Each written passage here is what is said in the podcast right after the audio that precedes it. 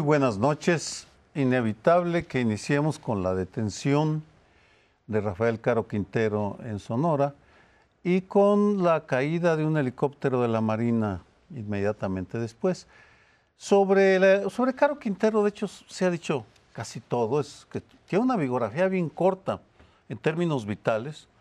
La mitad de su vida la ha pasado en la cárcel y la otra mitad se dedicó a hacer lo que hizo y que pues incluye hasta material para las novelas del corazón por su romance con una beldad tapatía, con Sarita Cosío Vidaurri.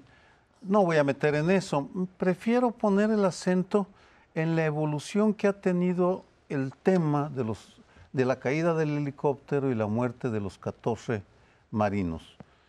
Me llamó la atención el, el discurso en la ceremonia fúnebre en la cual se les presentó como héroes que cayeron en la defensa de la patria, es decir, no víctimas de un accidente, sino eh, personal militar que en batalla muere. De ser el caso, y hay versiones, a mí me la han contado dos eh, efectivos militares, que eh, tumbaron al helicóptero con una Barrett, pero son versiones sin, confirmar, sin verificar. Pero suponiendo que sea el caso, que el, el, cartel de Caborca, que es de medio pelo en términos generales, se haya atrevido a vengar la, la detención de su jefe tumbando un helicóptero de la Marina, se confirmaría esa tendencia a, la, a una beligerancia y arrogancia cada vez mayor de parte de las bandas criminales que operan en México. San Cristóbal, las casas salieron y se pasearon durante cuatro horas sin que llegara para nada eh, los efectivos de la Guardia Nacional. En todo caso, pues eh, muy buena noticia la detención del capo, inquietante la muerte de los 14 marinos y un eh, mis condolencias para sus familias y para la Secretaría de la Marina. Hay partes oscuras ¿no? en todo esto. Una eh, que ocurrió de 2013 hasta ahora que lo detienen porque salió y todo el tema este ligado precisamente a una salida que generó mucha incomodidad en los Estados Unidos. Era eh, la administración Peña Nieto en estos momentos. Pero ligo al tema este del helicóptero que sigue presentando elementos muy misteriosos. También los Estados Unidos, tanto en el comunicado de Garland como de la propia DEA, lamentan la muerte de los marinos y se les presenta como héroes. Si la detención de Caro Quintero es en Choix y la caída es efectivamente en los mochis, uno no tiene claro si cayó o se al despegar o cayó efectivamente el helicóptero cuando aterrizaba. Estamos hablando de un Sikorsky, o sea, estamos hablando de uno de los mejores helicópteros de eh, que además vino, si no recuerdo mal, vía la iniciativa Mérida, que para todo efecto práctico, incluso como hipótesis de que no tenga mantenimiento el helicóptero, o eso está, estamos hablando de un tema de gran este, envergadura, es uno de los, le dicen el Rolls Royce de los helicópteros, pero nos siguen debiendo una explicación clara de lo que ocurrió. además estamos hablando de que entre los 14 estaba la crema y la nata de la inteligencia naval en materia de combate a las drogas. Por tanto, estamos ante un asunto que requiere, creo yo, de explicaciones todavía complementarias. Me sorprende que no se haya dado una versión creíble de lo que ha ocurrido. Se presentan los dos hechos en el comunicado, pero no se vinculan. Hoy el vocero de la Secretaría de Marina, Armada de México, dijo, no lo derribaron, podemos decir eso, y el presidente adelantó en la mañanera que ya tienen la digamos la caja negra, ¿no? Tienen la comunicación de los pilotos. Yo creo que a estas alturas ya deberíamos conocer con todo detalle qué es lo que ocurrió. Estoy de acuerdo y no nos corresponde, además tenemos la costumbre de no, no especular en, este, en estos eh, programas, o sea, nos tendemos a basarnos en los hechos, en la información pues eh, comprobada, pero hay veces, ya nos ha ocurrido con otros temas, que no queda más remedio que especular por esta falta de información. Sabemos que en estos cuatro eh, días desde la captura del capo y la caída del helicóptero, que coinciden en el tiempo, pero que no se vinculan. En la información, pues han corrido cualquier cantidad de versiones, tanto en las redes como en los eh, artículos. A mí mm, cito uno y lo cito a Héctor de Mauleón porque me parece un hombre pues muy, muy respetable y de lo más conocedor en este tema, en donde se dice que en efecto se, Kamala Harris le habría pedido al presidente López Obrador eh, que se detuviera, que ya eh, sabía la DEA en dónde estaba y bueno, pues hace esta argumentación. Lo vimos también con otros menos expertos, pero eh, hemos visto toda esta especulación, no solamente de los marinos, qué pasó con este helicóptero, que mm, repentinamente un accidente con como tú argumentabas, no tendría por qué haber habido un accidente, no hubo una cosa climatológica. O, si lo hubo, que nos informen. O si lo hubo, que nos lo digan, pero todavía esta mañana estamos en ascuas. Me uno a las condolencias. Uno, por la pérdida de vidas humanas. Dos, por la pérdida de la inteligencia, como dice Leonardo Curcio, que ocurre en la Marina. Otra de las cosas que eh, se dijeron eh, fue que en efecto, hubo un comunicado diciendo que por cada capo que agarraran habría 20 eh, efectivos, ya sea de la Marina o de la Defensa, que eh, caerían. Pero quiero recordar otro episodio que hubo en la historia rápidamente. Yo no sé si ustedes se acuerdan, pero en abril del 2021 el presidente López Obrador defendió la salida de la cárcel de eh, Caro Quintero porque en 27 años no se les había... y hoy cuál es la posición del presidente frente a este, esta captura de nuevo.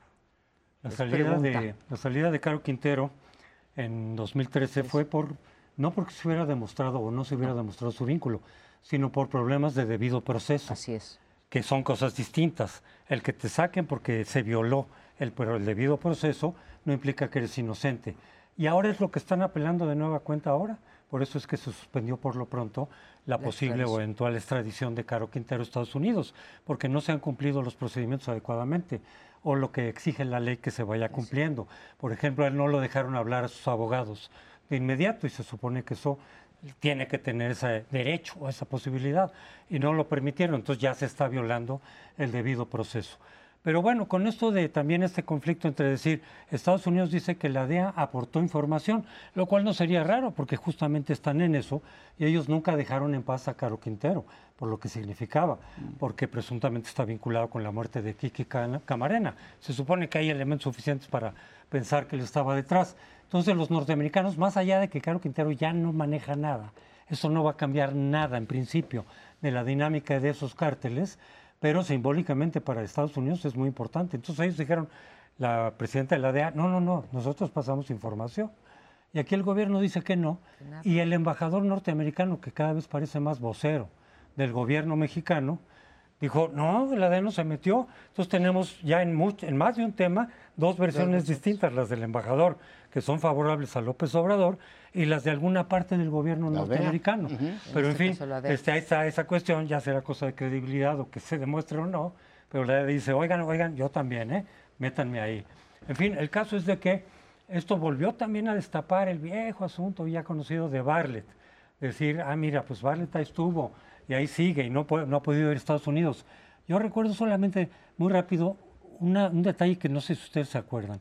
Cuando ya se fue después de la muerte de Camarena, se fue la policía mexicana en contra de Caro Quintero, lo estaban persiguiendo, él subió a un avión en el aeropuerto de Guadalajara para escaparse, lo bloquearon, subieron policías mexicanos para detenerlo y bajarlo, y bajaron sin nada, y ya se fue el avión, y cuando los de la DEL dijeron, ¿qué pasó? Es que tiene credencial, charola, de gobernación. O sea, estaban vinculados. había, complicidad entre Caro y Gobernación. Lo dejo nada más para que se recuerde. Por supuesto, sí, esa es la, famosa credencial de la Federal de Seguridad firmada por Zorrilla. Leonardo metió de pasada el elefante en, en la sala que son los servicios de inteligencia estadounidenses y mexicanos. Es uno de los grandes temas de seguridad que no son, no tenemos ni la suficiente información, ni tampoco tenemos a un Congreso que se interese en estos asuntos, porque eh, sí, cuando se crea la Dirección Federal de Seguridad en 1947, la entrena el FBI y la CIA. Eh, ellos son, son hechura del FBI y de la CIA, y desde entonces y por muchas décadas jamás se incorpora a Estados Unidos como amenaza potencial a la seguridad mexicana. Ignoro si, si haya cambiado, pero lo que Leonardo hablaba sobre los 14 marinos era inteligencia operativa. Necesitamos, creo, saber o pedir al Congreso de la Unión, a los diputados, a los senadores que se interesen más, porque necesitamos inteligencia estratégica y en este caso reitero la pregunta central. Estamos viendo una mayor agresividad de los carteles porque se sienten empoderados. Los 14 marinos murieron por esa, eh, esa soberbia, esa eh, pues sí, empoderamiento tan enorme, no lo sabemos. Sí, bueno, visto narcobloqueos, habíamos visto, digamos, este tipo de respuestas, pero en este caso sí, bajar un, helicóptero de la Marina. Bueno, nos tiene que explicar qué ocurrió con ese helicóptero. Eh, respecto al tema de la DEA, creo que tiene mucha amiga el asunto, porque sí, eh, quien subió más el tono celebratorio fue la titular de la DEA, que dijo, esto es un éxito, una maniobra conjunta. Garland lo dice, celebramos, la justicia llegará, y finalmente ha llegado en el caso de México, pero le da el crédito a la Marina. Y sale Salazar y dice, no, no, aquí todo el crédito es de la Armada de México. Hoy el presidente, muy preocupado por el asunto, dice, no, no, no, aquí no vayan a decir que fue la DEA. No nos dijo si efectivamente la vicepresidenta Harris le pidió. Hay que recordar, hablaremos en el siguiente bloque de esto, que usted da la semana de la visita del presidente a los Estados Unidos. Casualidad o no, están ahí los dos hechos. Y bueno, eh, yo esperaba, pero finalmente creo que no ha ocurrido, que le dieran una vuelta a la página, o en este caso al, capítulo de la fricción con la DEA, producto ni más ni menos del tema Cienfuegos, ¿no?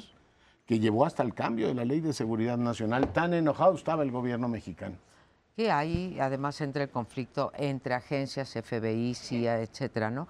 Eh, pero yo lo que no logro explicarme es por qué la resistencia del gobierno eh, mexicano y la insistencia del embajador Ken Salazar en decir que la DEA no tuvo nada que ver. Aparentemente hubo 13 intentos previos ¿sí? en donde la DEA tenía inteligencia de que estaba en tal y tal otro lugar, el, este, Caro Quintero, y habían sido fallidos, no nos dicen el motivo por el cual. Y casualmente este treceavo, hubo doce, y este treceavo es en el que se logra eh, la captura. Yo no creo que desmerezca México por la cooperación internacional en términos de inteligencia, ¿O sí? bueno, por, lo que me dices. Después del broncón de la DEA, supone que no estaban operando en México, acuérdate. Bueno, pero. cambian la, ley de se me van. No están operando técnicamente en México. No están operando técnicamente y van en y Dicen, yo le resolví el tema, pues sí es Lo cual no quiere decir que. bofetón importante. ¿eh? Uno, eh, sí están operando en México.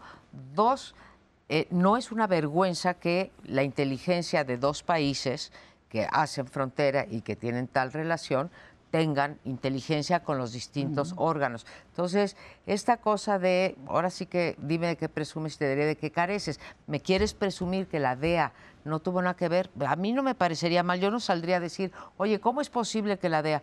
Y lo otro, nada más reforzar, hoy eh, lo que decías, este Sergio, hoy entrevistan a Mike Vigil, que fue exagente, bueno, era agente cuando la tortura de Camarena y eh, el asesinato. Y lo, decía eso, era muy distinto el narco entonces. Hoy son muchos más fuertes y mucho más violentos. Sí, bueno, a ver qué, qué, sucede. Pero, por ejemplo, en esto de que tienen que aclarar el accidente o la muerte de estos eh, marineros, ojalá lo hagan adecuadamente, porque, a ver, a ustedes les quedó claro por qué se cayó o en qué condiciones, donde murió este del Valle, Valle Moreno. Moreno Valle. Moreno Valle y su esposa. este, yo no lo tengo todavía claro, no sé si por falta de información, no sé qué ha pasado, porque se, especulaba que pudieron haber sido asesinados, también era, pero no, yo no, a mí no me quedó claro qué pasó. Yo no sé si ustedes. Pues eh, hay, hay muchas deficiencias, entre otras, y con ello cierro, todo esto forma parte de algo misterioso que nadie conoce, el entendimiento bicentenario. No lo conocemos, con esto me retiro. Digo, termino porque ya acabamos. no me retiro. me, me enredé. Qué horror. No, estuvo bien. Salió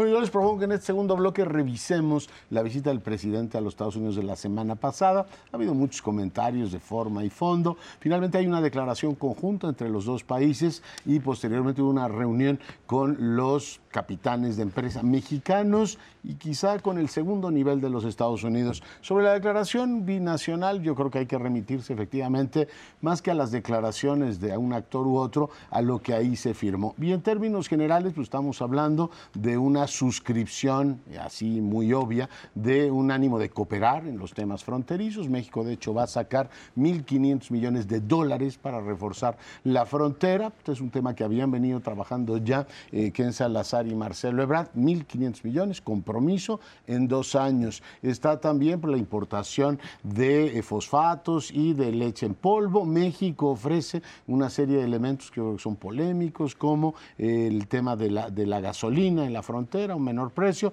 que eso pues, es una oferta, digamos, circunstancial. Yo lo que veo es que a pesar de todo lo que se va diciendo, tenemos un ánimo presidencial cooperativo, que en los temas de fondo México sigue diciendo que, que los, digamos, los valores de la democracia, la transparencia, los derechos humanos, todo aquello que la cumbre de las Américas también decía que era un tema fundamental para unirse, se suscribe en el papel, a pesar de que el presidente no lo reconozca como tal en, en el discurso. En términos generales, creo que es un momento en el cual los dos países muestran este ánimo de cooperar. En el ámbito económico vemos ahí un poquito más trabadas las cosas. Los empresarios volvieron a decirle al presidente que no tienen todas las garantías y el presidente dijo una cosa en la reunión en Washington y después aclaró otra en la mañanera y dijo, bienvenida a la inversión privada, pero en este caso en energías limpias quien lleva la mano y la dirección es CFE. Por tanto, si quieren invertir, lo tienen que hacer de la mano de la paraestatal. Lo dejo ahí, ¿cómo ven la visita? Pues la vi eh, francamente eh, deslucida, me parece que la agenda no estuvo bien armada. Eh, pareciera que había tiempos sobrados que se tuvieron que llenar desde un pequeño meeting con los paisanos eh, afuera, no sé si de la ofrenda a Luther King o de Roosevelt, de alguno de los dos, pero deslucida yo la contrasté, por ejemplo, con los dos discursos impecables de los mandatarios de Estados Unidos, Biden, y de Israel, en donde se habla de una cooperación basada en los valores eh, democráticos. Ahorita me sorprendió lo que dices porque leí tu artículo de El Universal, en donde dices papelito habla, y en efecto, eh, en el discurso y en la declaración conjunta, digamos, en, lo que se ha firmado entre México, Canadá y Estados Unidos, se defiende la democracia, pero en los hechos, como bien mencionas tú, ahí en ese artículo, es pues muy esquizofrénico porque eh, está defendiendo dictaduras, eh, las tres dictaduras que hay en América Latina o en América Latina y Centroamérica, y, y va a boicotear, digamos, o a cabildear en contra de la eh, Conferencia de las Américas. ¿no? Entonces, me pareció eh, deslucida con un discurso inapropiado para un eh, mandatario, no solamente por su extensión, sino también por su contenido. Y la parte que no nos platican en es esto que dijo el senador mm, de Tennessee, en una alocución pues muy fuerte contra México, pero creo que en una parte le da el clavo. La, la falta de certeza jurídica y los retrocesos en el Estado de Derecho con respecto a las inversiones. Y esto acompañado hoy en la mañanera de un llamado a los paisanos para no votar eh, por aquellos que tienen estas expresiones en contra de México. En ese sentido, me parece muy incongruente. Eh, creo que eso es lo que saco de tu artículo, hay mm. una gran incongruencia en la política hemisférica y en la política exterior en términos generales. Pues la incongruencia es parte esencial de las relaciones entre México y Estados Unidos, sobre todo en los pronunciamientos presidenciales. Echeverría, que murió la semana pasada, eh, vociferaba contra el imperialismo yanqui y fue a decirle a Nixon, que lo grabó, eh, cuando yo hablo de tercer mundo, no me haga caso, es para quitarle las banderas a Fidel Castro. Yo estoy con Estados Unidos. Y está grabado, vamos, este, no, no es ningún cuento. Por tanto, eh, esta, este juego, esta, hablarle a la galería mexicana con frases rimbombantes, como fue en la, eh, eh, en, la Cumbre de las Américas de Los Ángeles, contrasta cuando se, en, en las reuniones bilaterales en donde por fuerza tienen que coincidir en algunos asuntos y coincido con, con, la esencia de tu texto. En la declaración conjunta, que es el documento básico, México se suma a las tesis que repudiaron en Los Ángeles, que, que, enarboló el presidente sobre la necesidad de que estuvieran los tres gobiernos que mencionaste. En ese, hablando de papelito habla, Curcio, que coincido plenamente, en la declaración conjunta mencionan de pasada, a mitad del texto, como quien no quiere la cosa, la eh, entendimiento bicentenario. Dicen que todo esto forma parte del entendimiento bicentenario mm. que tienen dos años negociando y por el cual se están redefiniendo los temas de narcotráfico, cooperación en seguridad, eh, migración, lavado de dinero. En otras palabras, la DEA está colaborando con México en buena medida por el entendimiento bicentenario que nadie conoce porque no lo han hecho público. Solo han salido declaraciones muy genéricas. Sí, bueno, bueno, aparte de la crítica de los de quienes criticaron la visita, pues se centraron en cuestiones así como la forma de sentarse de López Obrador, claro, diciendo pues es que el lenguaje del cuerpo sí dice cosas, sí puede reflejar que se siente vulnerable, que se siente fuera del lugar, que afuera de México pues ya no se siente tan a gusto. En fin, pueden ser así señalitas, pero eso en sí mismo me parece a mí no es señal de fracaso, no es señal de que las cosas no se...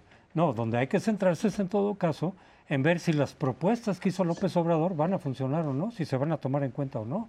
Y en ese sentido sí tenemos, digamos, algunas señales no tan alentadoras desde la perspectiva de México, pues del propio Biden evadiendo, diciendo, bueno, lo vamos a ver, bueno, espérense, tengan paciencia, bueno, este no es así tan rápido, no se puede tan fácil, o sea, él no se comprometió así totalmente con los, eh, con los temas o la mayoría de los temas en concreto. Dijo, los vamos a ver, los vamos a analizar, no tienen solución inmediata, pues son como evasivas, es decir, yo no me estoy comprometiendo a nada, oigo las propuestas, desde luego, eh, lo escucho con atención, tampoco se veía que estuviera muy entusiasmado, pero en fin, el chiste es ver en adelante qué tanto se logra o no se logra de lo que llevó López Obrador.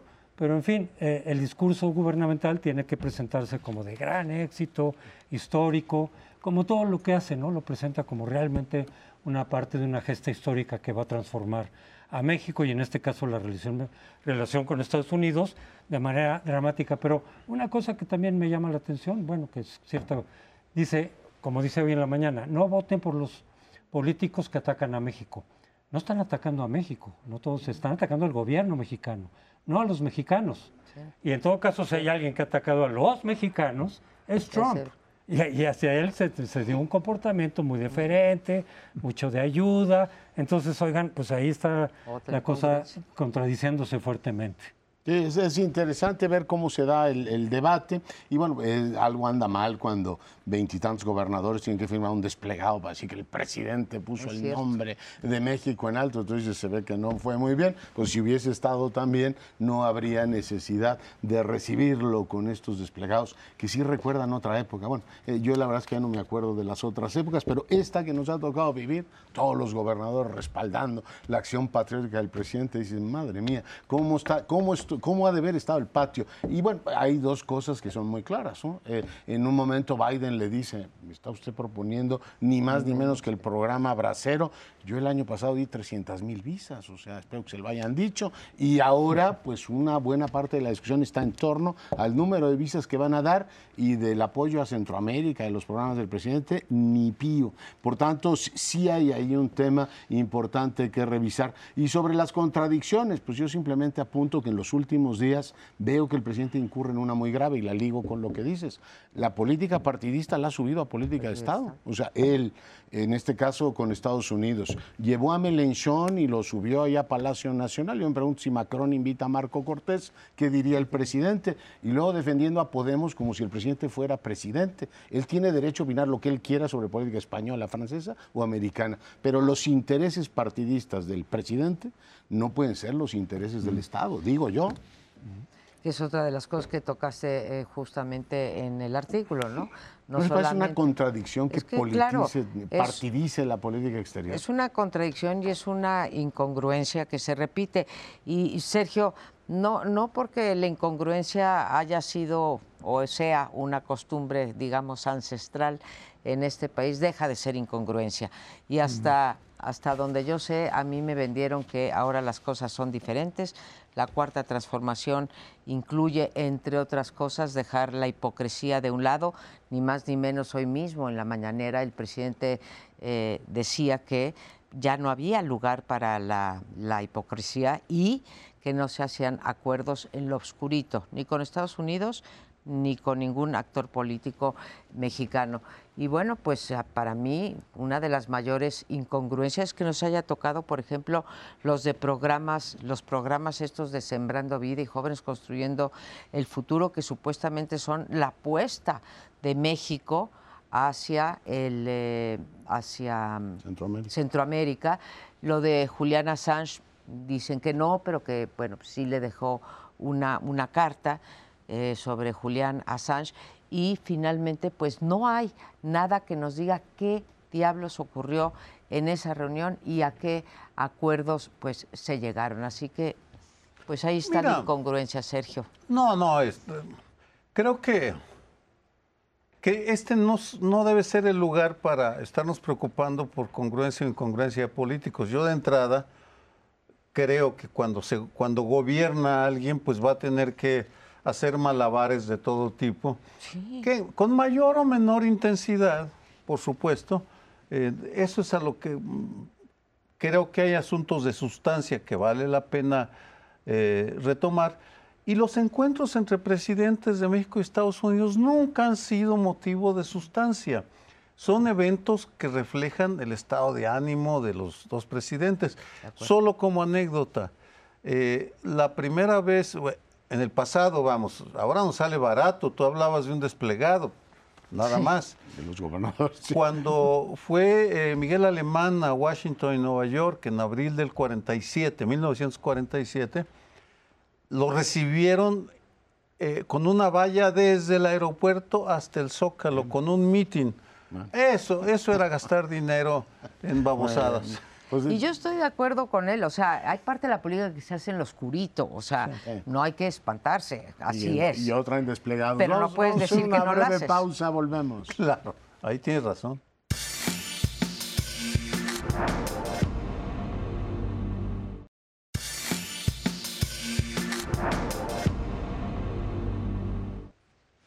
De nuevo, la andanada en contra de los órganos de autonomía constitucional, contra cualquier órgano que pueda constituir algún eh, contrapeso.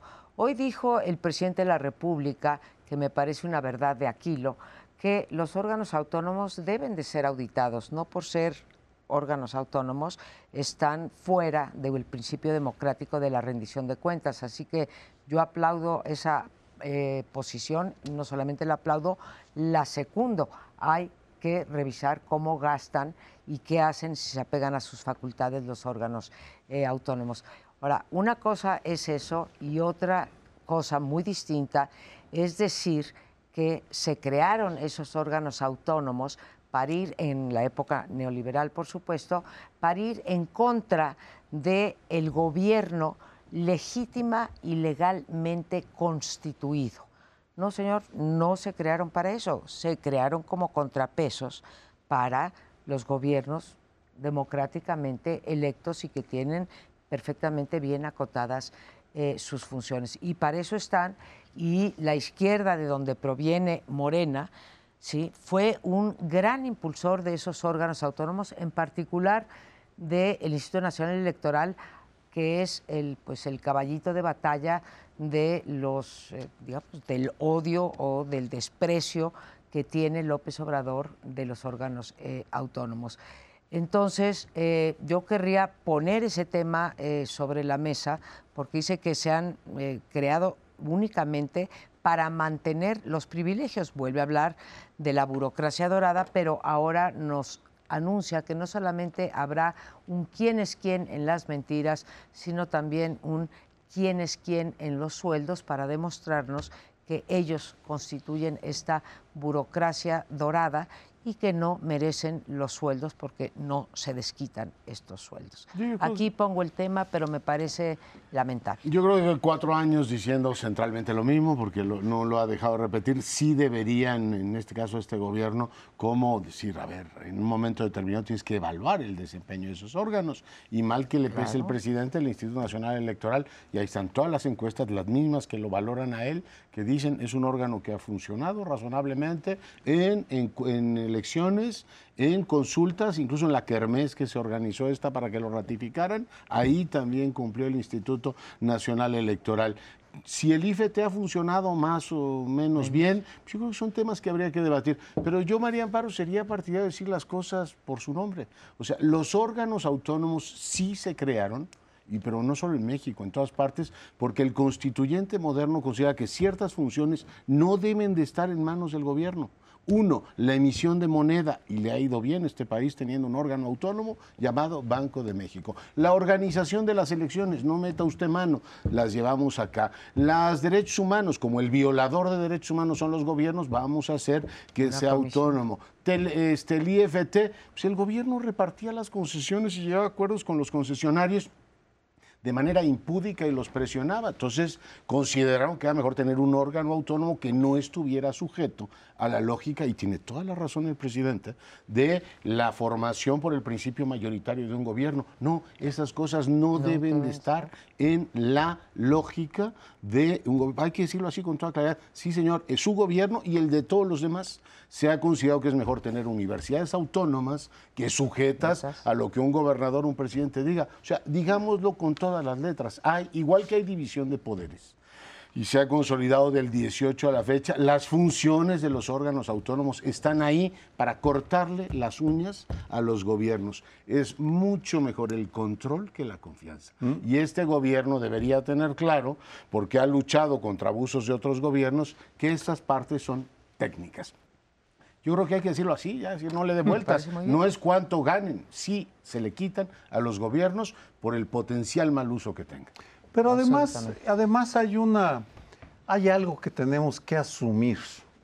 Estamos divididos en este tema.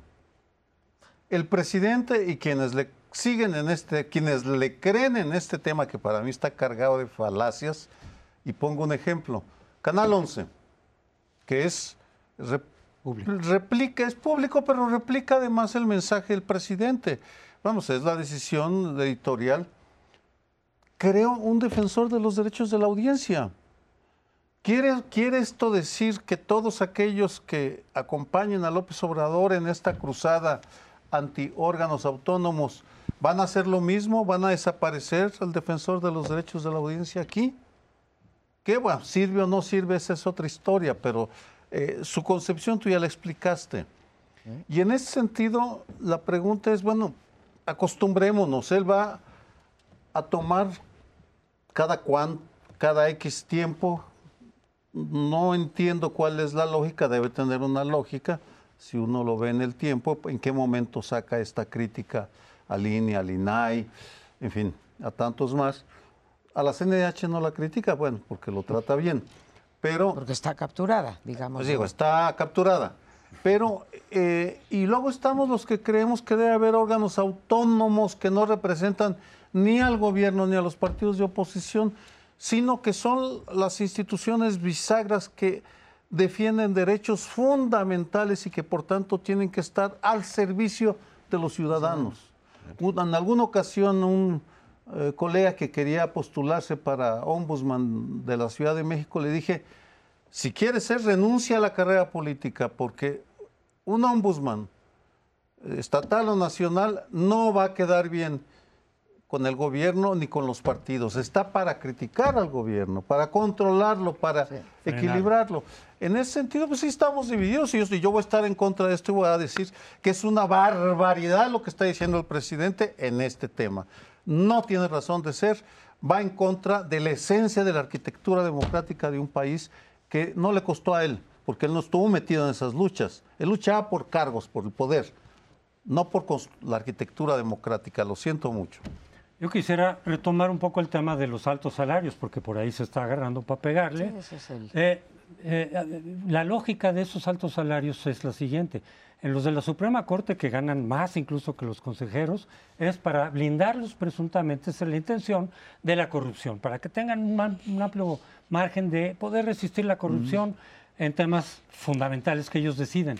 Bueno, en el caso de los consejeros del IFE, originalmente, el, origen es este. En 94, cuando se nombra un nuevo consejo, estaba entre ellos Granados Chapa, propuesto por el PRD. Granados Chapa no dejó su trabajo periodístico. Simultáneamente era consejero, recibía el sueldo que tenía, que era bastante más modesto que el que tienen ahora, pero él siguió con su trabajo periodístico y en sus columnas y en sus intervenciones periodísticas hacía propaganda por el PRD y por Cuauhtémoc. Y entonces decía, pues es mi trabajo, es mi línea editorial, es mi postura personal, no me pueden limitar. Y dicen, sí, pero eres árbitro. Los árbitros no pueden tomar partido tan abiertamente. Es realidad, pero no era ilegal porque no estaba en la ley. ¿Qué pasó? Que retomaron para la ley de 96, dos años después, esto y dijeron, los consejeros no pueden estar trabajando en otra cosa, no pueden estar dando conferencias y emitiendo sus opiniones, porque son árbitros para compensar lo cual le subimos el salario. Yo no estoy defendiendo el salario alto. A mí me ha parecido que a veces sí se excede, que es demasiado. Lo he dicho desde el principio. Pero esa fue la lógica, final de cuentas, con la cual se puede estar de acuerdo o no. Pero ese es el origen. Y yo quería retomarlo para que se entienda bien de dónde salió eso. Eh, si van a ajustarlo. Ahora, ahorita lo que pasa es que ellos se están defendiendo porque el presidente puede haber dicho los salarios no pueden ser abajo del presidente en el Ejecutivo. Ellos se amparan porque eso no, no, no impacta directamente a otras instituciones autónomas, precisamente. Eh, es parte de las pérdidas que ha tenido López Obrador frente a la Suprema Corte de Justicia, porque algunos amparos han sido ganados por los integrantes de los órganos autónomos y la ley de austeridad republicana, pues hay unas partes que se han invalidado y otras no. Lo de los salarios no lo ha podido eh, ganar, pero es una cosa que eh, vende mucho y por ese lado, pues sí, todo el mundo dice, no, sí, es eh, inconmensurable ese ese artículo y un país con ese sueldo y con tanta pobreza no es justificable. Eh, pero eso es pura demagogia, eh, lo ha dicho claramente. A mí sí me impresionó mucho eso, que van en contra del gobierno legalmente constituido.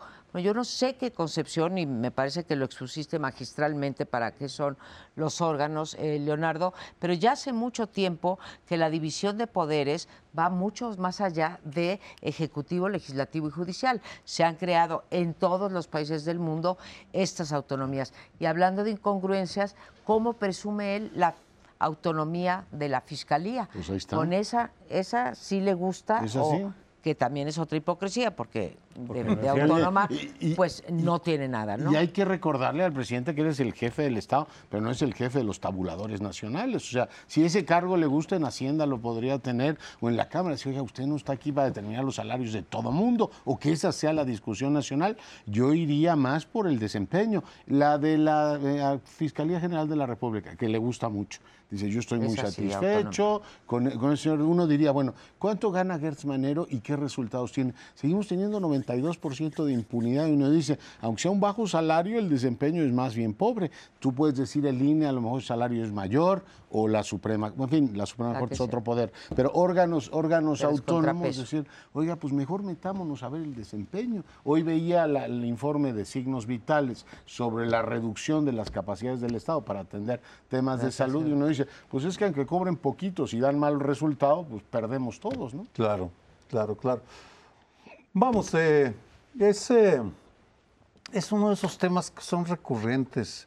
Eh, realmente no hay una solución porque pensamos diferentes en este, en este tema, pensamos diferente y al menos quienes estamos en esta mesa coincidimos en querer órganos autónomos del Estado para que los vigilen a los partidos y a los gobiernos, punto. Eso es lo que queremos. Bueno, pues este vamos a ver si Morena y sus aliados tienen los votos para acabar con los órganos autónomos o pierden otra elección como ya, ya, ya la tuvieron en la reforma eléctrica. No importa qué partido y qué gobierno. Claro. Porque se metieron y participamos en la lucha para que, para que se metieran pues cuando estaban los neoliberales. Pero se nos terminó el tiempo, nos vamos a un corte y regresamos en unos segundos.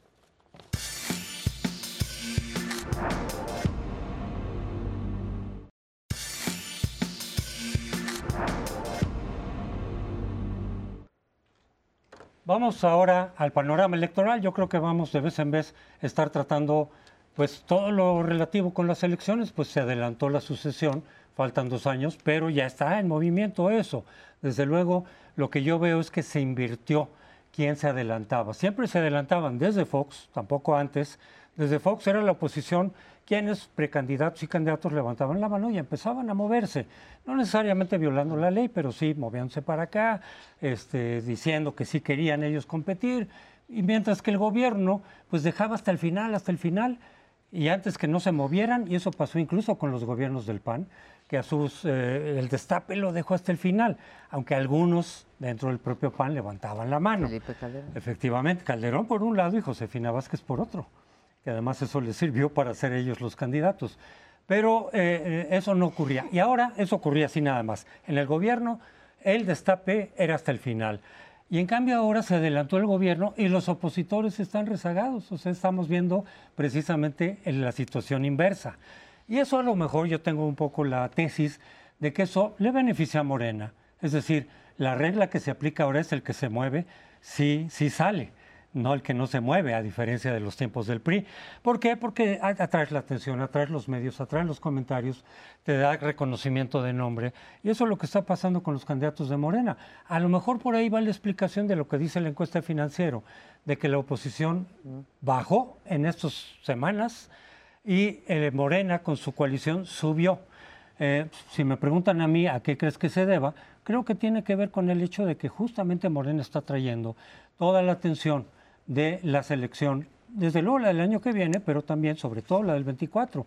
Y la oposición está, quién sabe en qué cosas, en otras cosas, en sus líos internos, pero no están preparándose para dar la batalla. Y complemento y digo, aparte de eso, pues tienes un PRI deshecho y un Alejandro Moreno en una situación absolutamente patética. Y por tanto la gente dice, si esa es la alianza, esos son los que van a defender. Tienes un PRD que no es nada. El otro día Mancera dijo, yo me descarto para la carrera presidencial. Yo dije, ¿en serio? O sea, este señor ya era también candidato. No, entonces no te tomas en serio eso. Entonces tienes un PRI desfondándose. Vamos a ver cómo se comporta en el Estado de México, si retiene o no. Tienes ahora la ciudad tapizada del de, gobernador Murat, que perdió las elecciones de, Oaxaca, y ahora lo tienes tapizados de Murat porque él dijo que él también, pues ¿por qué no va a ser candidato a la presidencia? Entonces es un gobernador que pierde su estado, de pronto es candidato a la presidencia, eso no se lo cree nadie, no me extraña que hayan perdido cinco puntos.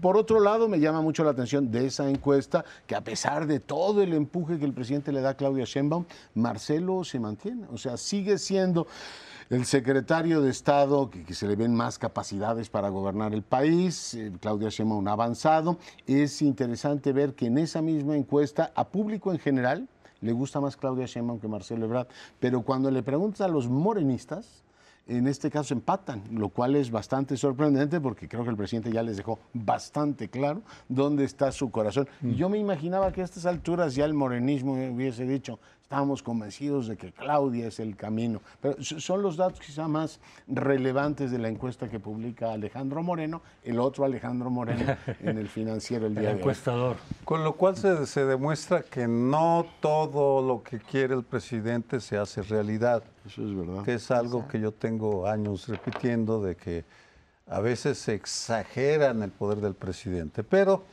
dicho esto, voy a lo, a lo central. Yo confieso que a mí me parece más saludable para el país la competencia adelantada. Dejo de lado el tema de si eso no reduce la eficacia de los que son funcionarios, porque es, una, es algo a considerar. Pero haciendo un lado ese factor, que lo hacen, por cierto, en Estados Unidos, pues gobiernan y andan haciendo campañas sin que pase absolutamente nada.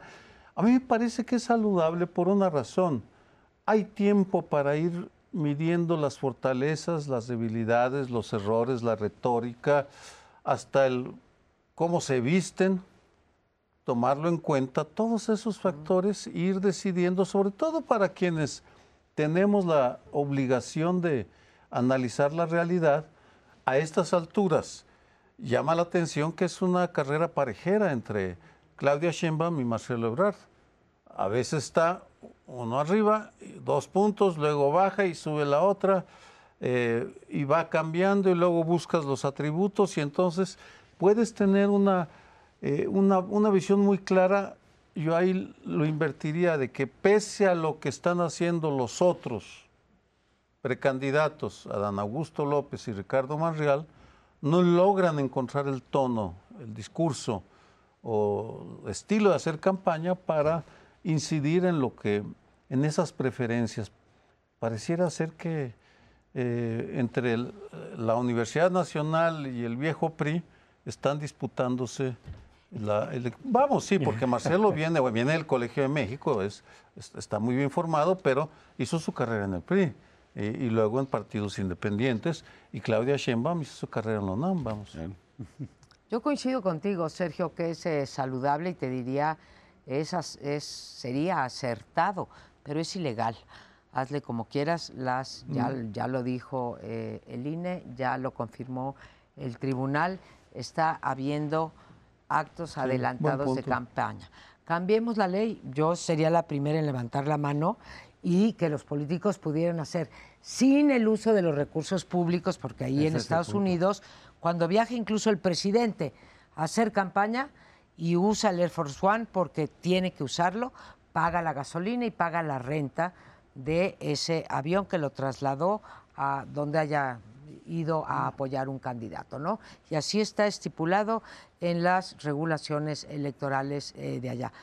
Ahora, no solamente creo que es saludable, no solamente creo que es acertada, sino dejando la ilegalidad fuera, creo que es muy inteligente de parte de López Obrador, porque la adelantó, perdón la barbaridad que voy a decir, la adelantó, pero no la adelantó.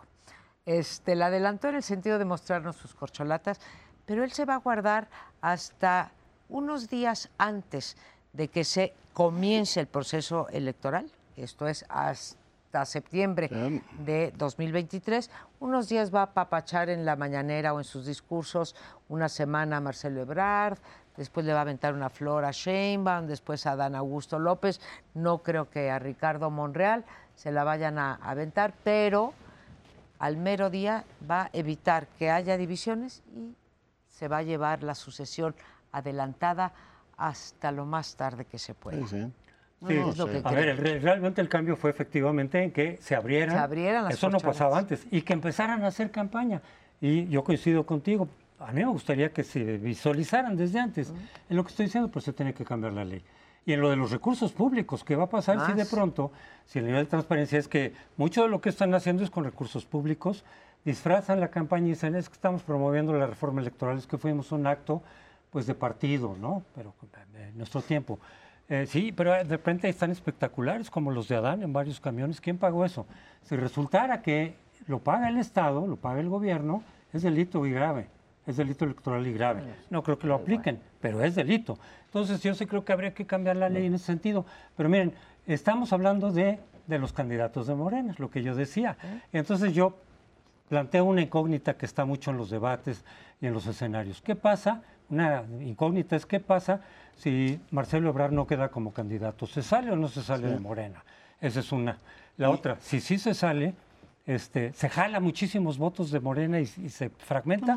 Yo creo que no pero es parte de... Bueno, pero eso yo, coincido con María Paro, o sea, él se lo va a llevar hasta noviembre del año próximo para mantener el juego dentro. El que está interesante es el de, Monreal, ¿no? Digo, tanto Zambrano como Alejandro Moreno dijo, le dijeron, aquí vas a estar del lado correcto de la historia y aquí en nuestro corazón tienes un espacio. O sea, ya le tiraron directamente la red, tratando también, digamos, sería el juego más reciente de los últimos tres o cuatro días de decir van a provocar o están intentando provocar una ruptura en Morena. No le han dado espacio suficiente a Monreal, yo creo que está bastante claro, ya hemos platicado mucho de las opciones que tiene, si viene a gobernar o no la ciudad, pero en cualquier caso, esa red, ese canto de sirena ya se dio para el coordinador de la mayoría en el Senado. ¿Pero qué tiene de malo? Hasta este, no vamos, eh, lo asumo y cambiemos la ley y obliguémoslos a que trabajen 40 o 50 horas en, las- en- en sus cargos.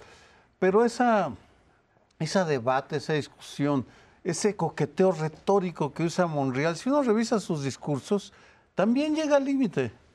También dice, "Bueno, yo no me voy a dejar, pero yo estoy con los principios de Morena, whatever that means, pero eh, es más entretenido que la soporífera especulación de si el presidente le guiñó el ojo al secretario de Comunicaciones o al de Gobernación. Me parecía aquello vergonzoso para los, los que estaban sentados. El- los presidium era de, de la Unión Soviética, de los de gerontocracia. Y es tan inteligente que seguimos hablando de los candidatos de Morena. No hemos mencionado. Pues que no hay candidatos en, en otros partidos. Hay gente que ya levantó la mano, pero no, No no, hay. no, se No concreta. Entonces no podemos decir que si fulano tiene esto y tiene lo otro. Y yo creo que eso perjudica a la oposición, repito esta idea, y beneficia a Morena. En fin, nos vemos el próximo lunes aquí en primer plano. Gracias por su compañía. Tendríamos que...